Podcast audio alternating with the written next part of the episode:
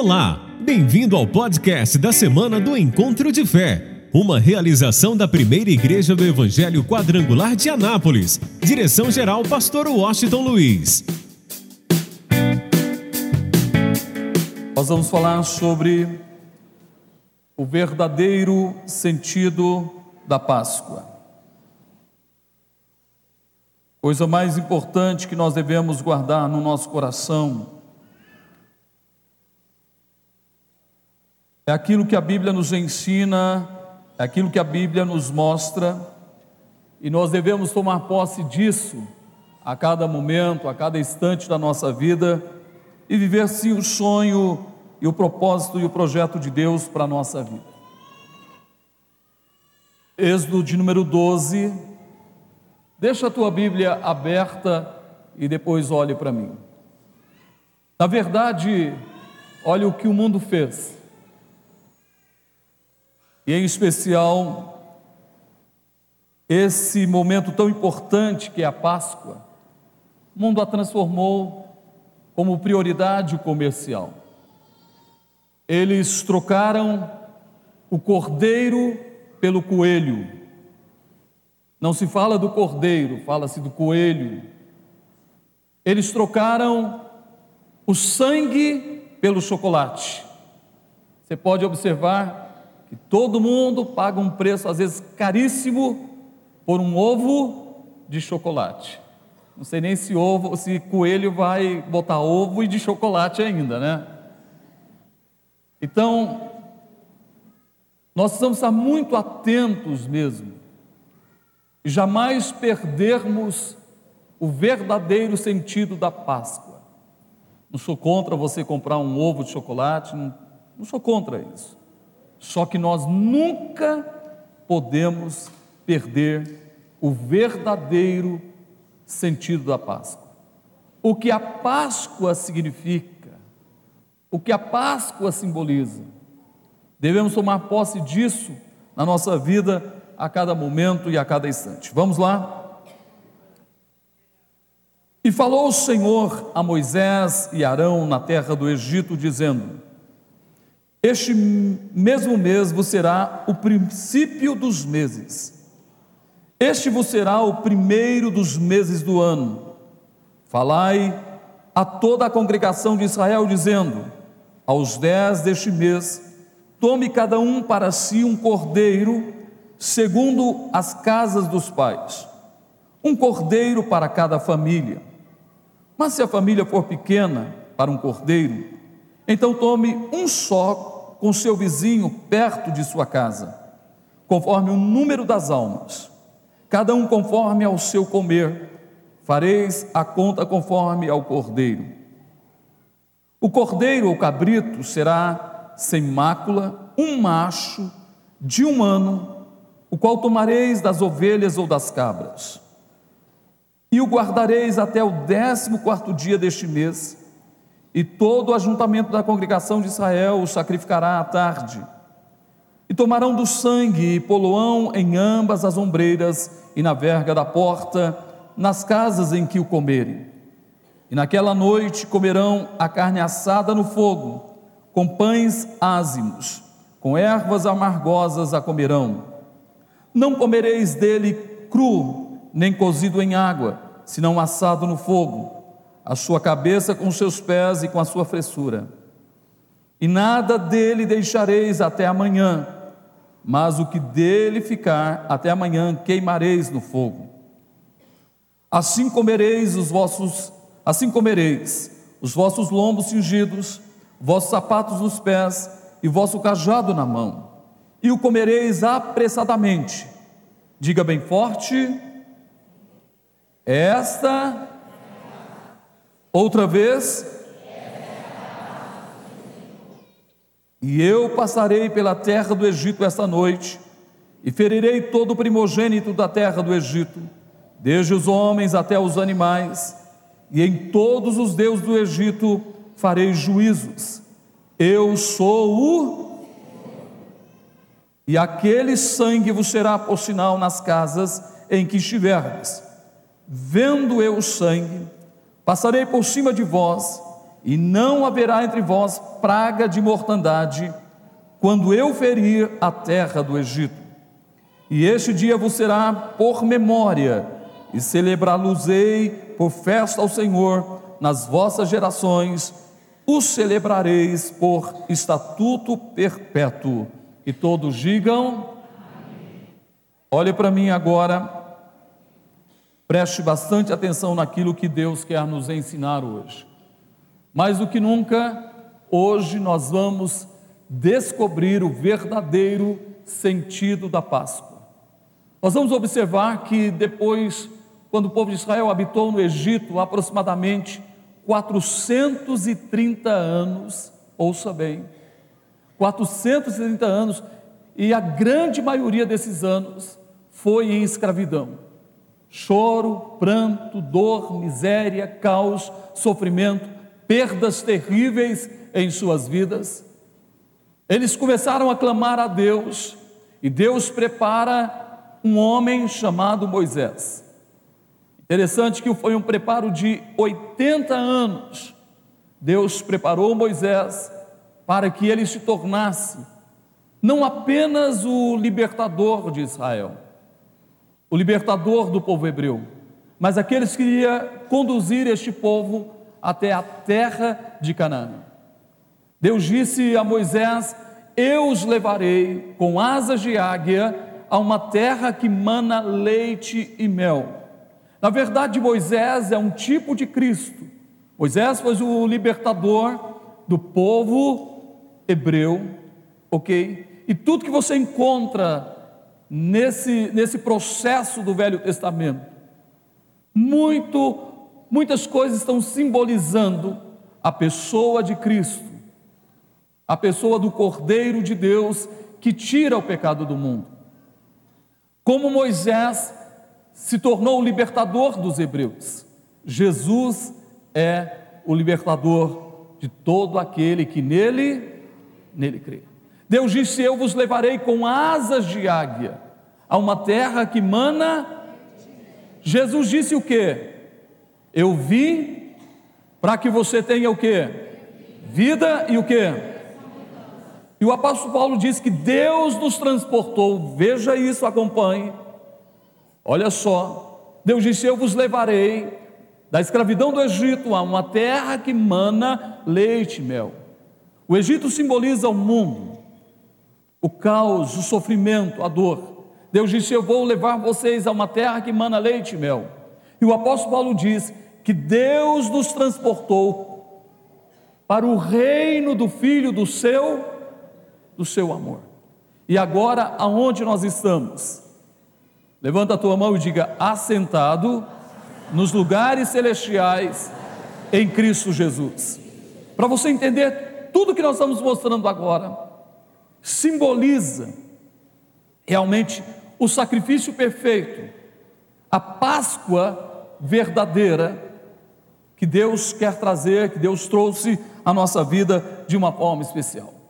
Mas nós vamos observar uma coisa interessante: em cada ponto eu vou trabalhar no Velho Testamento e vou trabalhar realmente no Cordeiro de Deus. Eu vou trabalhar na Páscoa do Velho Testamento e vou trabalhar também para você entender realmente sobre o Cordeiro de Deus, sobre a verdadeira Páscoa, que é o Cordeiro de Deus.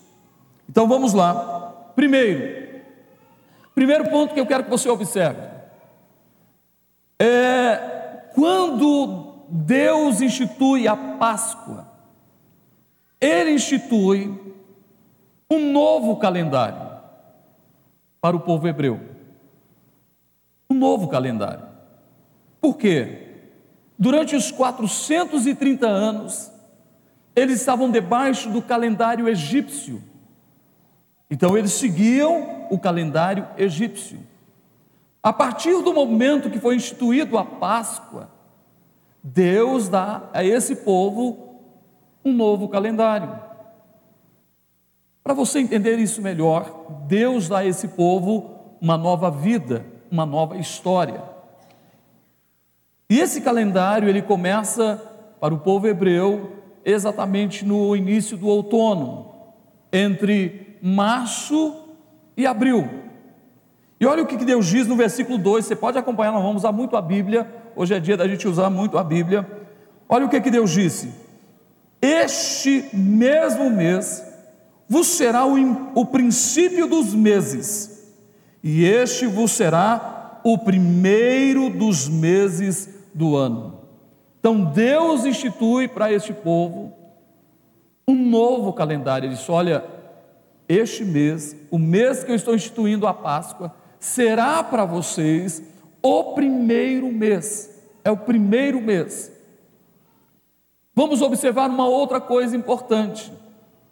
Quando Jesus participou da Páscoa, ele também institui um novo calendário para a nossa vida, para a sua vida. Ele declara, ao participar da ceia com seus discípulos, diz o texto que ele pegou o pão e deu graças, deu aos seus discípulos, disse: Tomai e comei. Isso está em, em, segundo, em 1 Coríntios 11, a partir do verso 23. Ele pega o pão, Jesus institui a ceia, ok? E ele diz: Olha, este é o meu corpo, esta é a minha carne, dado por amor a vós, façam isso em memória de mim. Depois ele pega o vinho, agradece a Deus, diz: Este é o meu sangue, o sangue da nova aliança, derramado em favor de muitos para a remissão de pecados. Então vamos entender uma coisa importante. E o apóstolo Paulo chega ao ponto de dizer assim: todas as vezes que vocês comerem o pão e beberem, a, eh, e beberem o cálice, vocês estarão anunciando a morte do Senhor até que ele até que ele venha. Escute bem, Páscoa quer dizer passagem. O povo, na verdade, ao sair do Egito e indo para Canaã, eles estavam passando para uma nova etapa para uma nova história da sua vida. E no nosso caso específico, como que acontece? Aí vem uma coisa importante. Nós precisamos passar pela pelo que, gente? Passar pela cruz. Ninguém toma posse da verdadeira Páscoa se não passar pela pela cruz. O que que isso significa? Que o meu velho homem a minha velha natureza deve ir aonde, gente? Deve ir à cruz. O meu velho homem, a minha velha natureza tem que ser crucificada com Cristo Jesus. Isso é a minha passagem para uma nova história, para um novo tempo. Vamos guardar isso no nosso coração. Agora ouça bem: a partir do momento que eu levei o velho homem, a velha natureza, a cruz de Cristo. Esse velho homem, essa velha natureza foi crucificada com Cristo. Ela morreu lá na cruz. O que, que precisa acontecer com essa velha natureza? Esse velho homem. O que, gente? Ela tem que ser sepultada. Aí que vem o que? O batismo.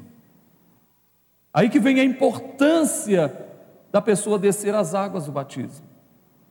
Nessa hora, mais do que nunca, essa pessoa, quando ela desce as águas do batismo, esse velho homem, essa velha natureza, a natureza adâmica, a natureza pecaminosa, esse homem cheio de pecados e iniquidades, ele é, na verdade, sepultado através do batismo.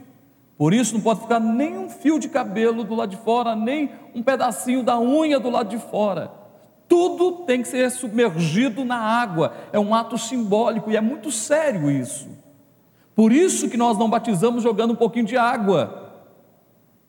Ah, pastor, já fui batizado, me jogaram um pouquinho de água em mim. Irmão, batismo é submersão, você tem que ser submergido na água, tem que ser sepultado totalmente. Quando você levanta das águas do batismo, começa uma nova história, um novo calendário para a tua vida. A Bíblia diz que as coisas velhas ficaram para trás e tudo e tudo se fez novo. Então Jesus É esse cordeiro que veio trazer a passagem para uma nova vida, para uma nova história. Por isso ele disse: Eu vim buscar e salvar o que estava.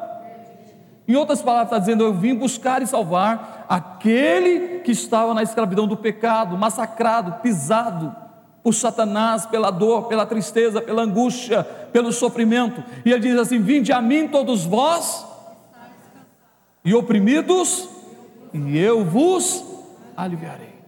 Quando você vai a Cristo, você encontra a passagem para nova história, para nova vida. Quantos querem viver uma nova vida em Cristo? As coisas velhas ficaram para trás, tudo se fez novo. Imagina o povo hebreu. Imagina o que estava no coração desse povo, quando saiu de centenas de anos de escravidão. Tudo que eles conheciam era uma escravidão, era escravidão, tudo que eles conheciam.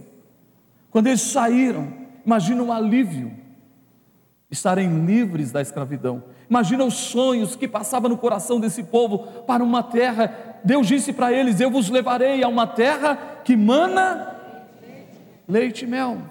Esse povo começou a sonhar com essa terra. Vamos observar uma outra coisa importante. O versículo de número 3 diz que o cordeiro tinha que ser imolado, sacrificado por uma família, para uma família. E se essa família fosse pequena, deveria se eh, reunir duas famílias, ou quem sabe até mais. O que, que a gente vai aprender com isso? Que o cordeiro que foi sacrificado naqueles dias não era para um indivíduo, não era para um indivíduo.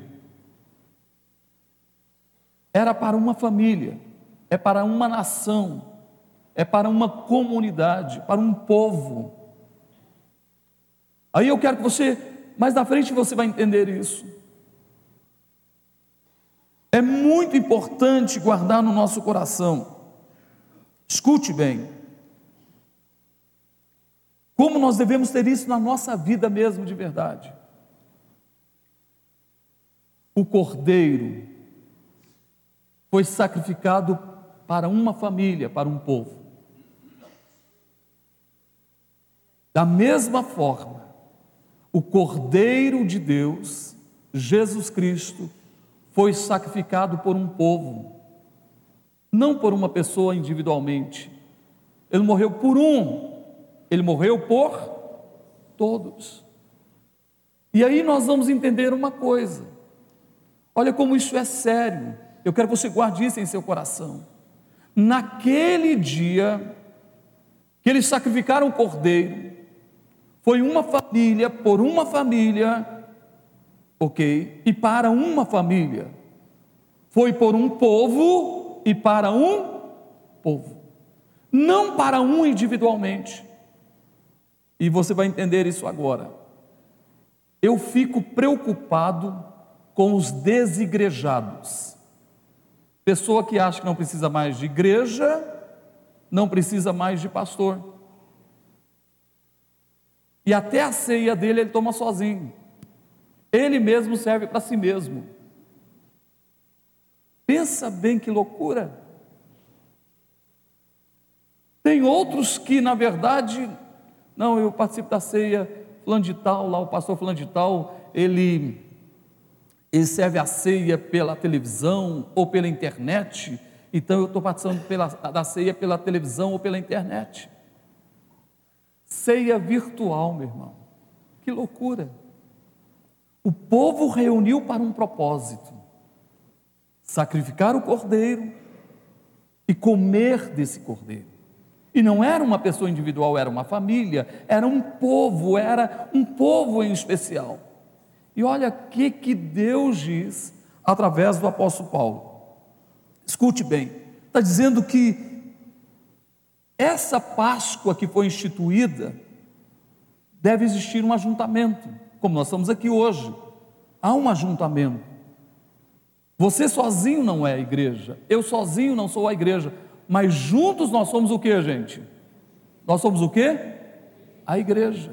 Olha o que diz 1 Coríntios 11, 33.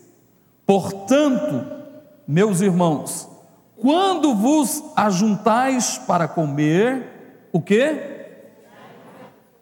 Esperai uns pelos outros.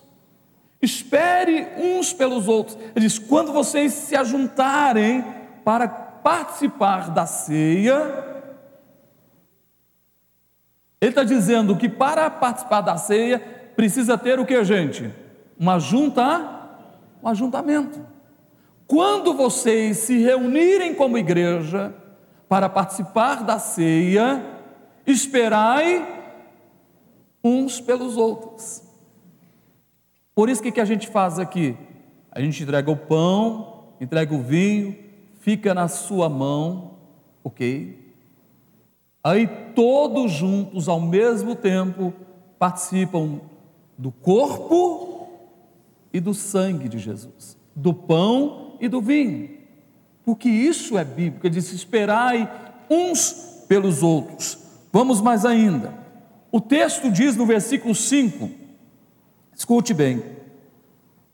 O texto diz no versículo 5 que o cordeiro não poderia ter nenhum defeito. O cordeiro tinha que ser macho, ok. A Bíblia foi bem clara nisso. Tinha que ser macho e não ter nenhum defeito. Leia comigo o versículo 5.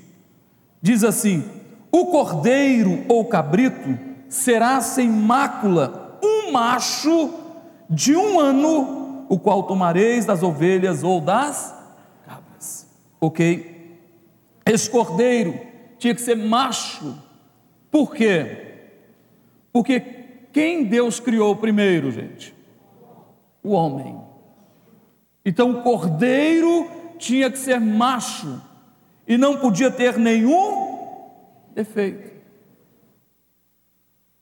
Todos eles escolheram um cordeiro de um ano, sem nenhum defeito, não podia ter osso quebrado, não podia ter feridas no corpo, não podia ter manchas no corpo, era um, era um, era um, cordeiro perfeito, sem, marcha, sem, sem máscula, sem mancha, sem, sem mácula, sem mancha, sem defeito.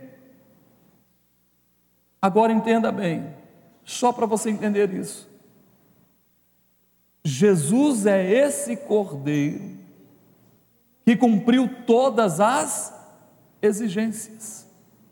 É o cordeiro que veio substituir todos os cordeiros do passado. Para você entender isso melhor, vamos lá. Vamos entender que Cristo é esse cordeiro. E como consequência, 1 Coríntios 5,7, Cristo é a nossa Páscoa. Diga comigo: Cristo é a nossa Páscoa. Quem é a nossa Páscoa? É o coelhinho? É o ovo chocolate?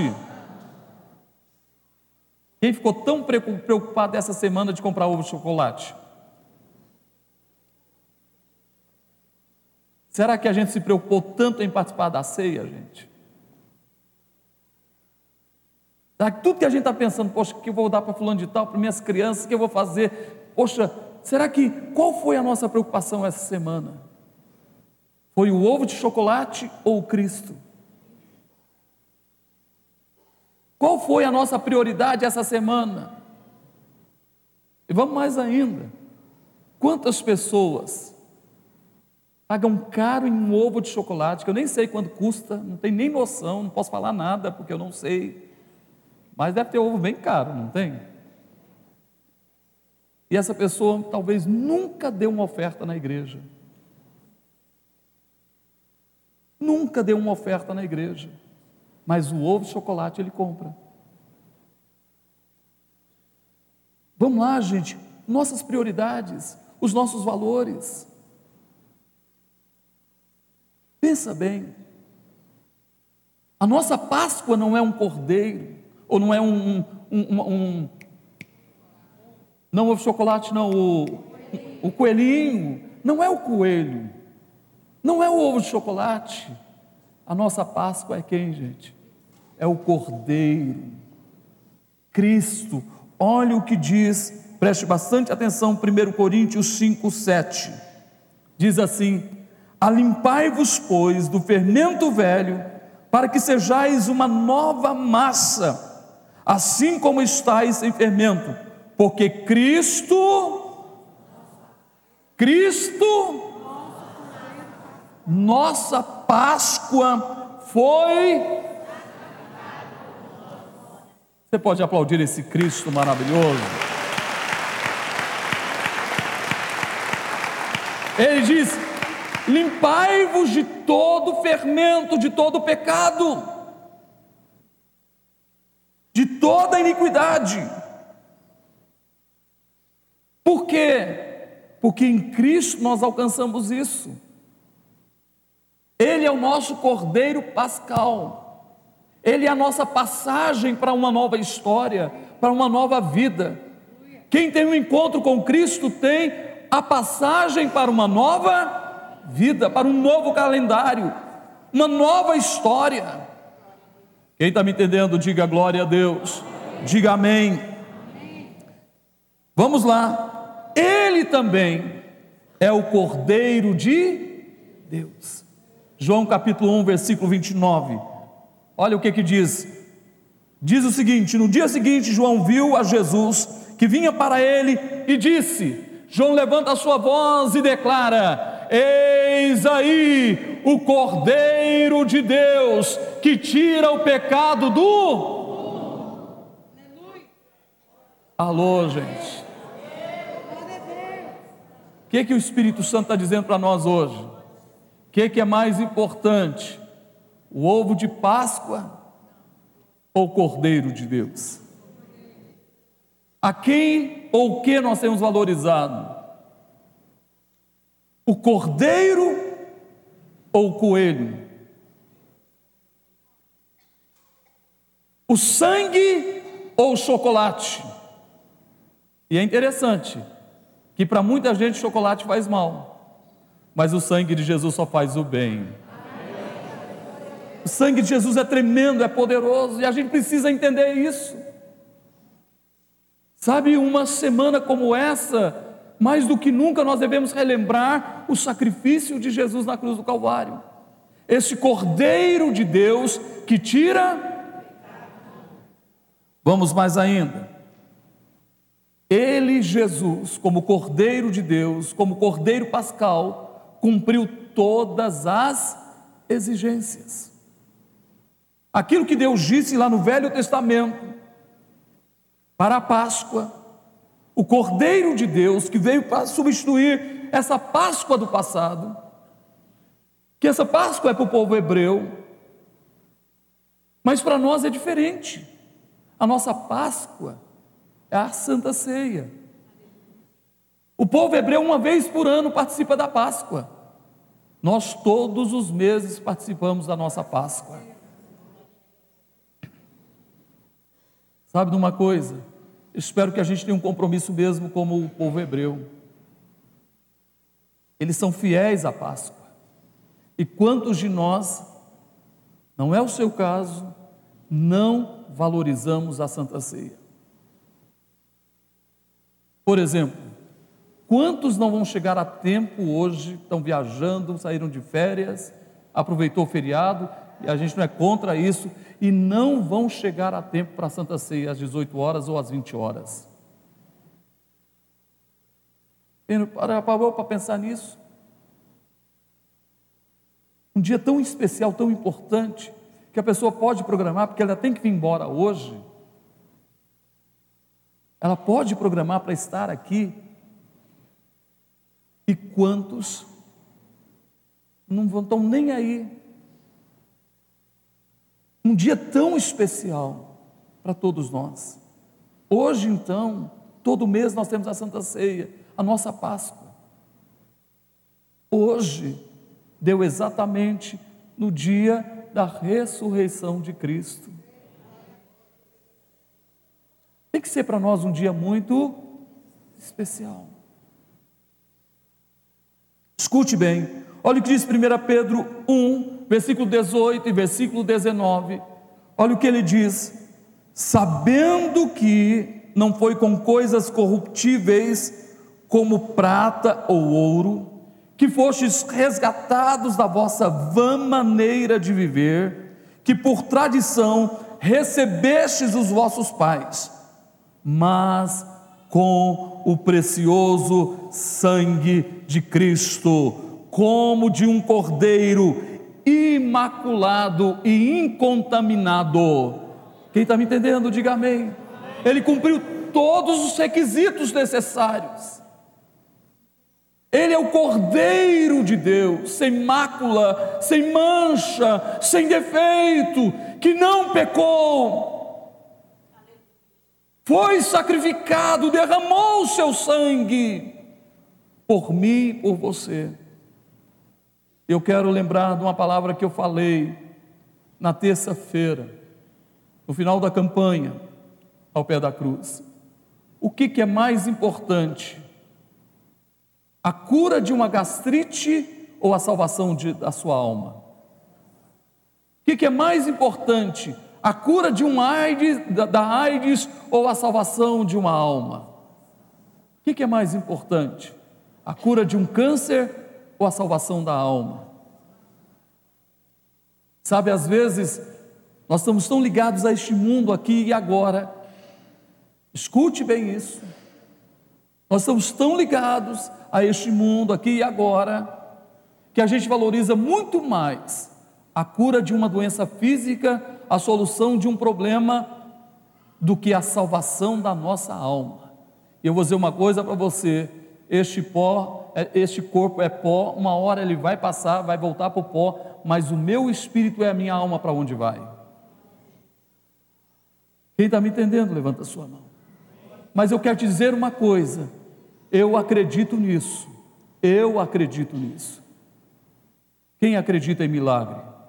O maior milagre é a salvação da nossa alma, mas outros milagres ele faz também. Ele cura os enfermos, liberta os oprimidos, restaura a vista aos cegos. Quem estava no morro é, na sexta-feira, lembra de uma senhora que estava com problema de audição, 60% da audição perdida, e ela foi curada naquele dia. Quem estava lá se lembra de uma moça que estava com um, um caroço no seio, sentindo muita dor, e na mesma hora o caroço desapareceu. Eu quero dizer para você que Jesus é o mesmo ontem, hoje e eternamente. Ele continua salvando, Ele continua curando, Ele continua resolvendo problemas, Ele continua abrindo portas. Ele é o Senhor, Ele está vivo e Ele conquistou para nós toda sorte de bênçãos. Você pode aplaudi-lo de toda a tua vida, de todo o teu coração. Outra coisa importante, o versículo 3 e versículo 6 mostra algo importante: que esse cordeiro deveria ser separado quatro dias antes. Olha o que diz o versículo 3: Falai a toda a congregação de Israel, dizendo: Aos dez deste mês, tome cada um para si um cordeiro, segundo as casas dos pais, um cordeiro para cada família. Versículo 6, olha o que diz: E o guardareis até o décimo quarto dia deste mês, e todo o ajuntamento da congregação de Israel sacrificará à tarde, o sacrificará à tarde. Esse cordeiro de um ano macho, sem mácula, sem defeito, no décimo dia, deveria ser separado. No décimo quarto dia, deveria ser sacrificado. Só para você entender isso. Jesus entrou em Jerusalém no décimo dia do primeiro mês. Jesus foi crucificado sacrificado no décimo quarto dia do primeiro mês. Jesus foi o cordeiro separado antes da fundação do mundo para o perdão dos nossos pecados, para nossa passagem para uma vida vitoriosa, plena, abundante, para a vida eterna, para a nossa passagem para a vida eterna. Estou te mostrando aqui como a Bíblia se completa para você entender quem é Cristo, o que é a Páscoa. Vamos mais ainda. Toda a congregação de Israel deveria imolar esse cordeiro no, no, no finalzinho da tarde. Olha o que diz o versículo 6: E o guardareis até o décimo quarto dia deste mês, e todo o ajuntamento da congregação de Israel o sacrificará o que? À tarde. Vamos lá. Todo o Israel, autoridades civis, religiosas, os saduceus, os fariseus, os escribas, as autoridades romanas e todo o povo, e todo o povo sacrificou Jesus no final da tarde, do décimo quarto dia. Eles gritaram dizendo o que? Crucificam. Cada um deles ali, autoridades civis e religiosas, e o bando, o povo, gritou: crucificam. Lembra que lá no Velho Testamento, o povo deveria imolar o cordeiro no final da tarde. Agora, no Novo Testamento, o povo, mais uma vez, sacrifica o cordeiro, mas agora o verdadeiro cordeiro o cordeiro que veio substituir todos os cordeiros, todos os sacrifícios do Velho Testamento. Vamos mais ainda. O que é que eles deveriam fazer? Ao sacrificar o cordeiro, eles deveriam pegar o sangue desse cordeiro e aspergir na verga da porta e em ambos os umbrais. Olha o que diz o versículo de número 7. E tomaram do sangue e poluão em ambas as ombreiras, e na verga da porta, nas casas em que o comeram. Esse sangue tinha como objetivo a proteção contra o destruidor. Quando nós vamos à cruz, o sangue de Jesus é aspergido sobre a nossa vida é derramado sobre a nossa vida, e o sangue de Jesus nos liberta de toda a escravidão, escravidão do pecado e de toda condenação. Eu vou repetir: quando você vai à cruz, o sangue de Jesus é derramado sobre a tua vida e você alcança a libertação, a libertação de todo pecado e de toda condenação. Levanta a tua mão e diga: O sangue do Cordeiro. Diga: O sangue do Cordeiro Pascal. Diga: O sangue de Jesus me purifica de todo pecado. Então aplauda Ele de toda a tua vida, de todo o teu coração. Olha só, versículo 8 e o versículo 11 mostra como eles deveriam tomar posse desse cordeiro, comer o cordeiro. Versículo 8: E naquela noite comeram uma carne assada no fogo, com pães ázimos, com ervas amargosas a comerão. Pães ázimos quer dizer pão sem fermento. Fermento simboliza muitas vezes na Bíblia o pecado. E significa o quê? Que cada um de nós precisamos dizer não ao pecado. Quando nós estamos tomando posse do Cordeiro Pascal, quando nós estamos tomando posse do sangue de Jesus, do sacrifício de Jesus, então nós temos que eliminar da nossa vida todo o pecado, lançar fora todo o pecado. E as ervas amargas simbolizava para aquele povo o que? Os anos de amargura, de sofrimento, de escravidão, de miséria, de dor, de angústia no Egito. E eu quero te chamar a sua atenção para algo importante. O problema de muita gente é que se esquece de quem ele era antes de Cristo. E você pode observar, isso dói muito o nosso coração, imagina o coração do Pai. Quando uma pessoa começa a ter a sua história mudada, problema financeiro resolvido, problema familiar resolvido, uma cura, a solução de uma situação, essa pessoa começa a melhorar de vida. Sabe o que, que ela faz? Ela sente saudade do Egito. Quantas vezes os hebreus sentiram saudade do Egito? Deus disse: vocês têm que comer ervas amargas, para vocês se lembrarem como era a vida de vocês no Egito. E mesmo assim, todo ano esse povo comia, mas eles sentiam saudade do Egito. Muitas vezes, qualquer lutinha que aparecia, eles sentiam saudade do Egito. Pensa bem, você não pode voltar para o Egito. Egito nunca mais. Eu vou repetir: Egito nunca mais. Egito nunca mais. Você não pode passear no Egito, meu irmão. Se você for passear no Egito, você vai ser pego. Você vai voltar ao caos e à escravidão. Porque voltar ao Egito é voltar as costas para quem, gente? Para Deus. Não estou falando do país Egito, não, gente. Eu estou falando do mundo.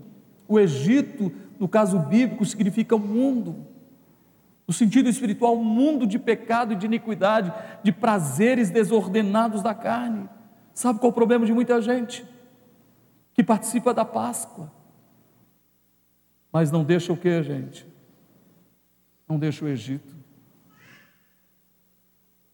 Pensa bem nisso. Você hoje vai participar da Santa Ceia, da Páscoa, do corpo e do sangue de Jesus, mas você não quer largar o Egito.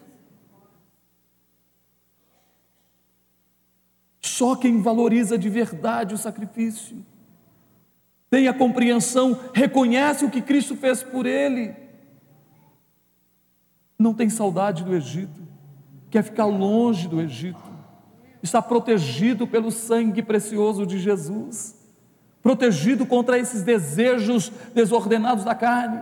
Seus amigos, parentes, vizinhos querem te levar de volta para o Egito e você tem que fazer o contrário, em vez de eles te levarem de volta para o Egito, você vai trazê-los para uma nova vida em Cristo Jesus, para uma vida vitoriosa, para a salvação da alma deles.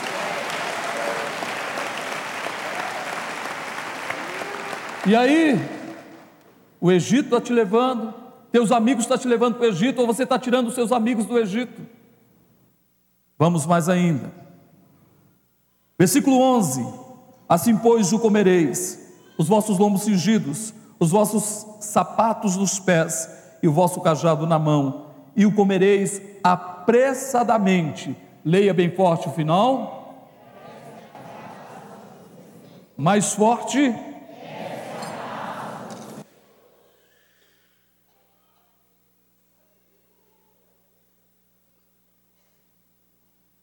Esta é a Páscoa do Senhor. Oitavo, você vai descobrir na verdadeira Páscoa, o verdadeiro sentido da Páscoa, o poder do sangue do Cordeiro. Esse sangue só se manifesta com poder na tua vida se existir o que? Obediência obediência. Vou repetir para você entender. Este sangue só se manifestará com poder na tua vida se existir obediência. Obediência a quê, gente? A palavra de Deus. O que, que Deus disse para o povo? O que, que ele falou? Escuta isso. Matem o cordeiro Ok. Peguem o sangue, passem na verga da porta e em ambos os umbrais. Ele está falando sobre a Páscoa, sobre a obediência. O povo fez isso, matou o cordeiro, achou o cordeiro, comeram o cordeiro pronto para a viagem, ombros cingidos, sandália nos pés, cajado na mão, e eles ali comendo o cordeiro, e veio o destruidor, o anjo destruidor. Naquele dia, ele vai à terra de Gozen, onde estavam os hebreus, e cada casa que ele chegava, ele via o que, a gente? Levanta a tua mão e diga: o sangue. Ele via o que? Ele via o que? Ele, ele via a obediência. Meu irmão, aonde existe obediência à palavra de Deus, o destruidor não tem lugar.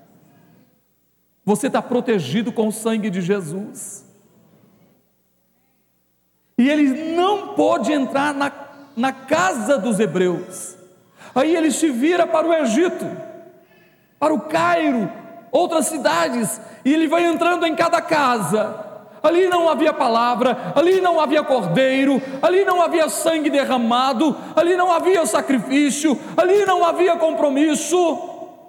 E ele entra na casa dos egípcios, e o primogênito dos homens e dos animais são mortos em uma única noite.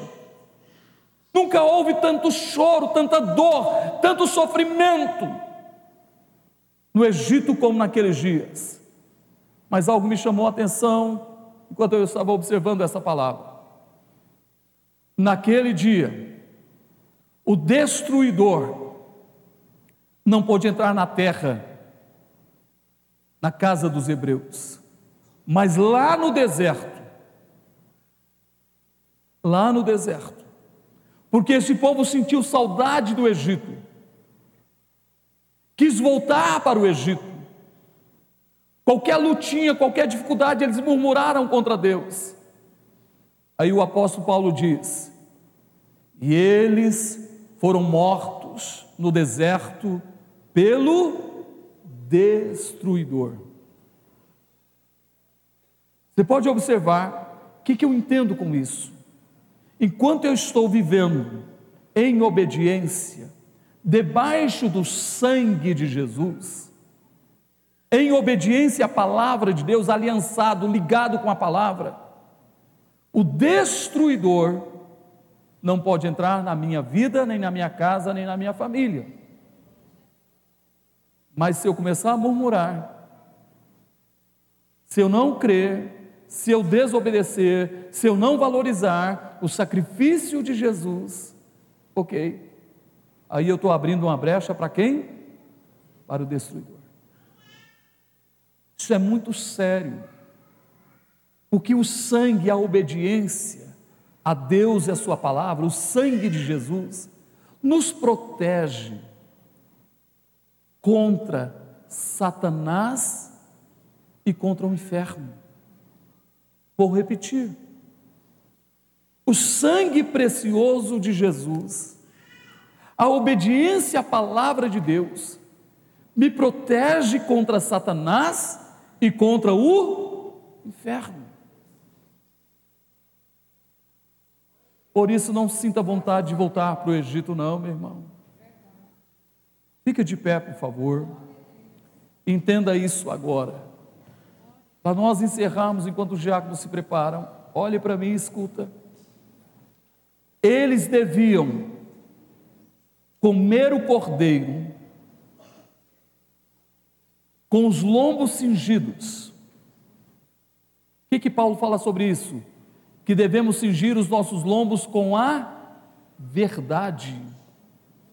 Vou repetir: devemos cingir os nossos lombos com a verdade.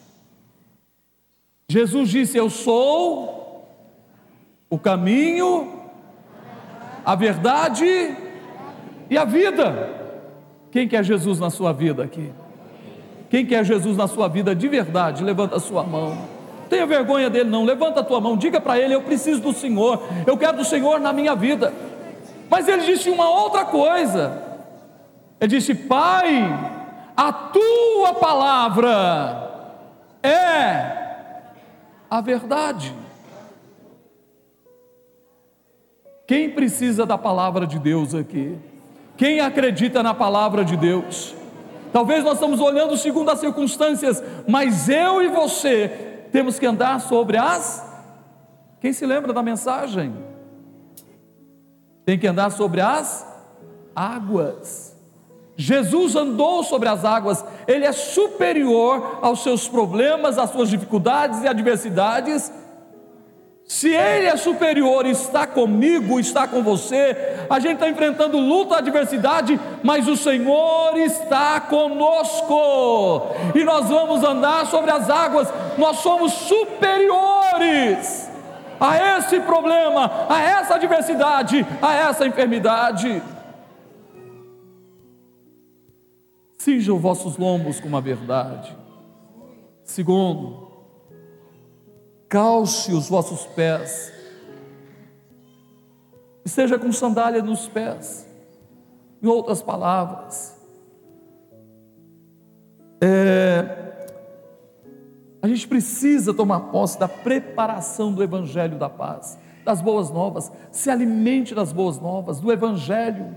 Não olhe para as circunstâncias, vai para a palavra. Você tem a promessa, você tem a promessa, toma posse dela. Comece a confessar, comece a dizer, comece a declarar o teu milagre. Não é poder da mente, é poder da fé, meu irmão. É confessar que Jesus levou sobre si todas as nossas enfermidades, o castigo que nos traz a paz estava sobre ele, e pelas suas pisaduras fomos sarados. Confesse isso e seja calçado nas boas novas novas. E terceiro, tem em tuas mãos o cajado. Quando você pega o cajado, você observa que o cajado ajuda a pessoa a caminhar, a não tropeçar. É, uma, é algo que ela se sente mais segura, porque ela está andando com o cajado na mão. Alô, você tem um amigo um companheiro verdadeiro que está com você 24 horas por dia. O nome dele é o Espírito Santo de Deus.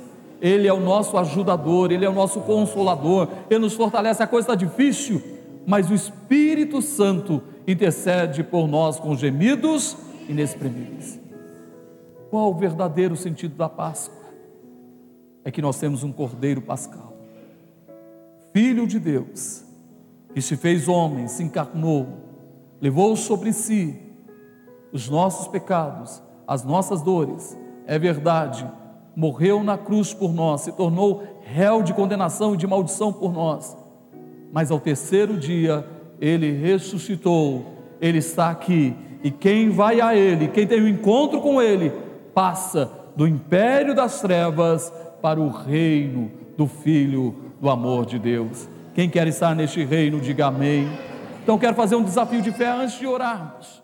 Se você ainda não é batizado,